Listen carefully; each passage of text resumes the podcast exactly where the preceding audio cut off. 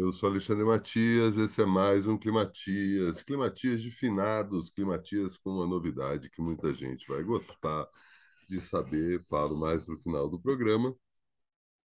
Climatias da preguiça também, esse dia, não fazer nada, né? Como é que foi aí o seu finados? E teve essa questão aí que eu até comentei no Twitter, que já vinha comentando nos anos anteriores, né? Como esse finados esfriou em outros anos, nos anos mais recentes, no dia de finados fazia sol e eu sempre estranhava isso, porque para mim tem um efeito aí que eu acho que tem a ver com inconsciente coletivo e meteorologia que faz com que o, o dia de finados ou alguns outros dias acabem ficando mais mais frios, mais tristes ou mais ensolarados, mais felizes de acordo com a cabeça das pessoas.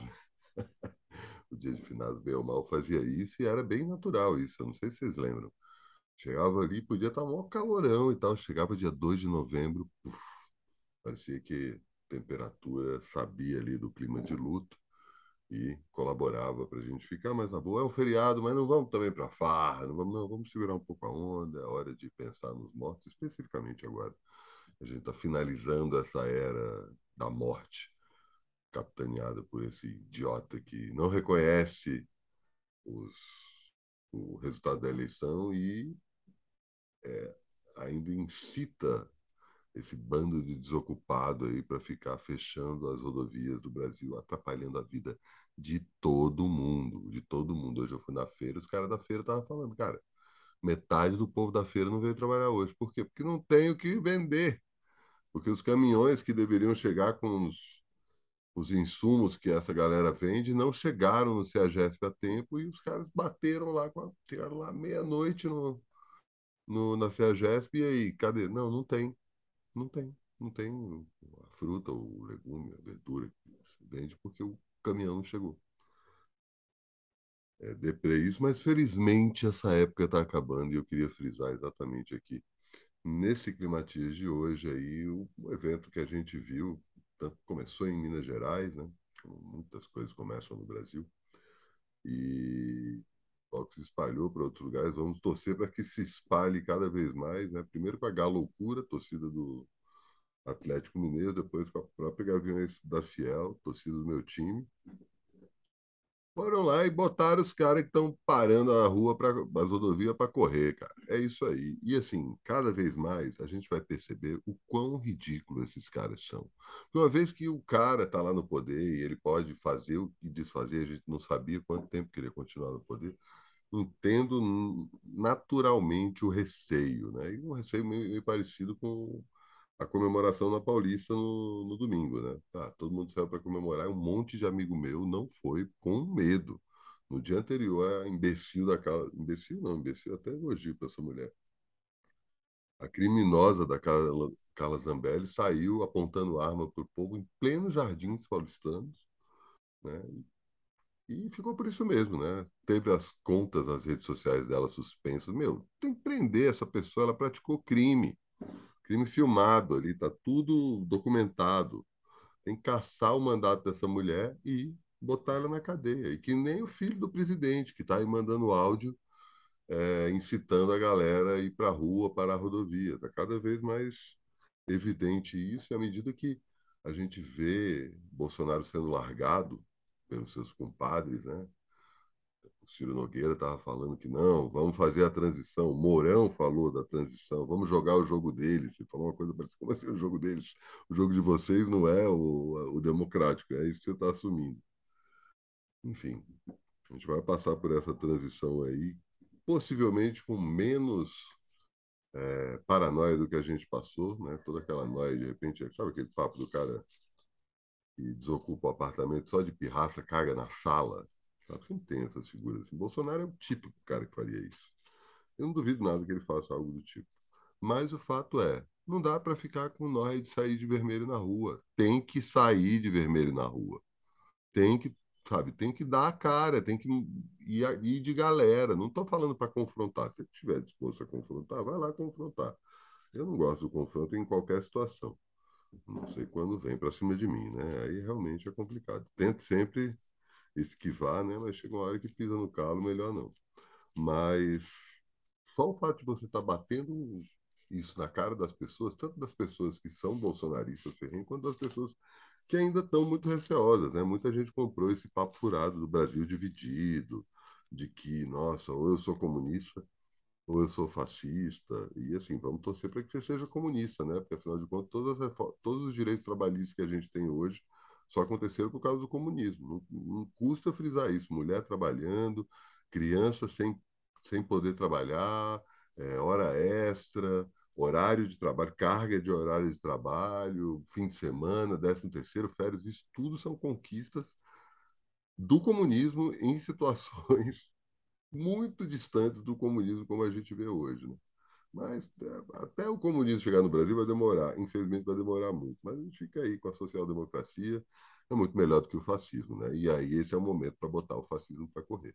Porque esses caras vão ficar aí à espreita, só esperando um dado momento para outro capitão, outro Bolsonaro de merda ia aparecer para incitar, inflamar os ânimos das pessoas. E a gente tem que mostrar que a gente está aí, sabe? Não sei se vocês viram a reportagem do Caco Barcelos, né? Comentei isso ontem, no Globo Repórter, o professor repórter que ele faz, né? Caco Barcelos, ícone do jornalismo brasileiro, né? Um dos principais nomes dessa atividade tão inglória, é, mostrou numa cidade, não vou lembrar o nome da cidade agora, no interior do Mato Grosso do Sul, as pessoas sendo chamadas para uma reunião que era basicamente recebendo grana para votar no Bolsonaro. É uma cidade que é regida pelo medo, né? uma cidade que no, durante a reportagem um sujeito lá que começa a falar não pode sair daqui porque senão as coisas vão complicar para você e felizmente parece estar complicando para o outro lado né a gente vai ver que esses 58 milhões de votos que o Bolsonaro teve boa parte deles foi de coação ou de compra né? A gente não tem 58 milhões de bolsonaristas no Brasil, pode ficar tranquilo, muito menos 58 milhões de nazistas. Tem muita gente, tem muita gente botando as asinhas de fora, pulando o bolsonarismo indo direto nazismo, fazendo saudação, saudação nazista. E essa gente a gente sabe como trata, né? É, é porrada e, e cadeia, saca? Não é só multa, não. Tem que, tem que tirar os direitos dessas pessoas porque elas induzem outras pessoas a fazer parecido com isso. A gente tem que voltar agora. Já conseguimos, estamos lentamente nos livrando desse tumor chamado Jair Bolsonaro e toda a metástase envolvida com ele. Vamos torcer para que boa parte desse povo possa ser é, passa pelo tribunal. Eu já falei isso e vou falar isso ainda mais adiante sobre como a espetacularização do julgamento do Bolsonaro pode ser a grande cortina de fumaça para esse primeiro ano do PT, que vai ser difícil, né? Mas enfim, Lula já mudou o cenário impressionante, né? A quantidade, eu acho que isso aconteceria com qualquer outra pessoa que não fosse Bolsonaro, mas não desse jeito que o Lula está fazendo. A quantidade de líderes entrando em contato com o Lula, mundiais, sabe? a Alemanha voltando a liberar o Fundo Amazônia, um monte de dinheiro que estava suspenso porque o Bolsonaro estava no poder, saca? Aos poucos o Brasil, e vai ser mais rápido que a gente pensa, vai reconectar com o resto do mundo. Certamente o Lula tira dinheiro daí para conseguir reinvestir no país. A gente vai ter um boom de consumo, acredito também. Eu acho que uma das pautas que, não sei se vai ser levantada logo no começo do, do, do governo, que tem uma questão de fazer com que as pessoas saiam da linha da miséria, voltem a comer, né, tenha mais segurança alimentar, mas acho que a gente tenta aí a pautar a questão do como é que fala para além do Bolsa Família, o, o renda mínima. Todas as pessoas têm direito a uma grana por mês para conseguir viver em sociedade. Isso isso eu realmente acredito que possa acontecer. Não é uma.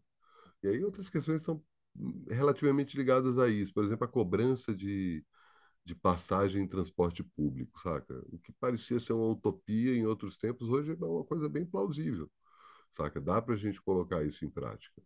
E isso ia mudar tantas coisas no Brasil, mas enfim, né? Uma coisa por vez e agora é a hora da gente botar as nossas intenções para fora, mostrar que a gente não tem medo desses fascistas, que esses fascistas são um monte de idiotas completos que não fazem o menor é, covardes que se bater com força o pé no chão, os caras saem voando. Que nem os galinha verde integralista aí há quase 100 anos, quando aconteceu a mesma coisa aqui em São Paulo. Vocês sabem, já falei disso aqui, aqui no Climatias. Os integralistas saíram fugindo, todo mundo vestido de verde, né? Essa cor infame. É... Foi só os, os comunistas se juntar para descer uma camaçada de pau nesse sujeito que os caras saíram tirando a roupa para não ser reconhecido. Não tenho dúvida que isso vai acontecer no Brasil também. Ah, esses vídeos, os caras comemorando a prisão do Alexandre de Moraes, cara. É muita falta de lei. Só estou torcendo aí para que realmente o Neymar não possa participar da Copa, que a gente pode fazer uma, uma Copa, talvez aí recuperar a camiseta da seleção. Ainda tem uma ressalva em relação a isso, a gente vai falar sobre isso ainda esse ano, mas deixa por enquanto. A novidade é a volta do aparelho. Eu, Vladimir Cunha e Emerson Tomate Gasperini voltamos aí depois desse período nauseante que foi esse período de eleição e voltamos a falar, claro que é inevitável falar da situação política do Brasil. Para começar, né? Voltamos à nova realidade, então aparelho volta aí ao pique semanal, aparentemente. Vamos ver se a gente consegue manter esse ritmo. E o programa aí, para quem quiser já acompanhar, o link está aí na descrição do vídeo. É, clica aí para já é, deixar ali no jeito para quando você for como é que fala? Quando o programa entrar no ar, você já receber a notificação. Está aí na descrição, tanto do vídeo quanto pra, se você está escutando no, em alguma plataforma de áudio. E faltam 39 dias para o Climatias acabar.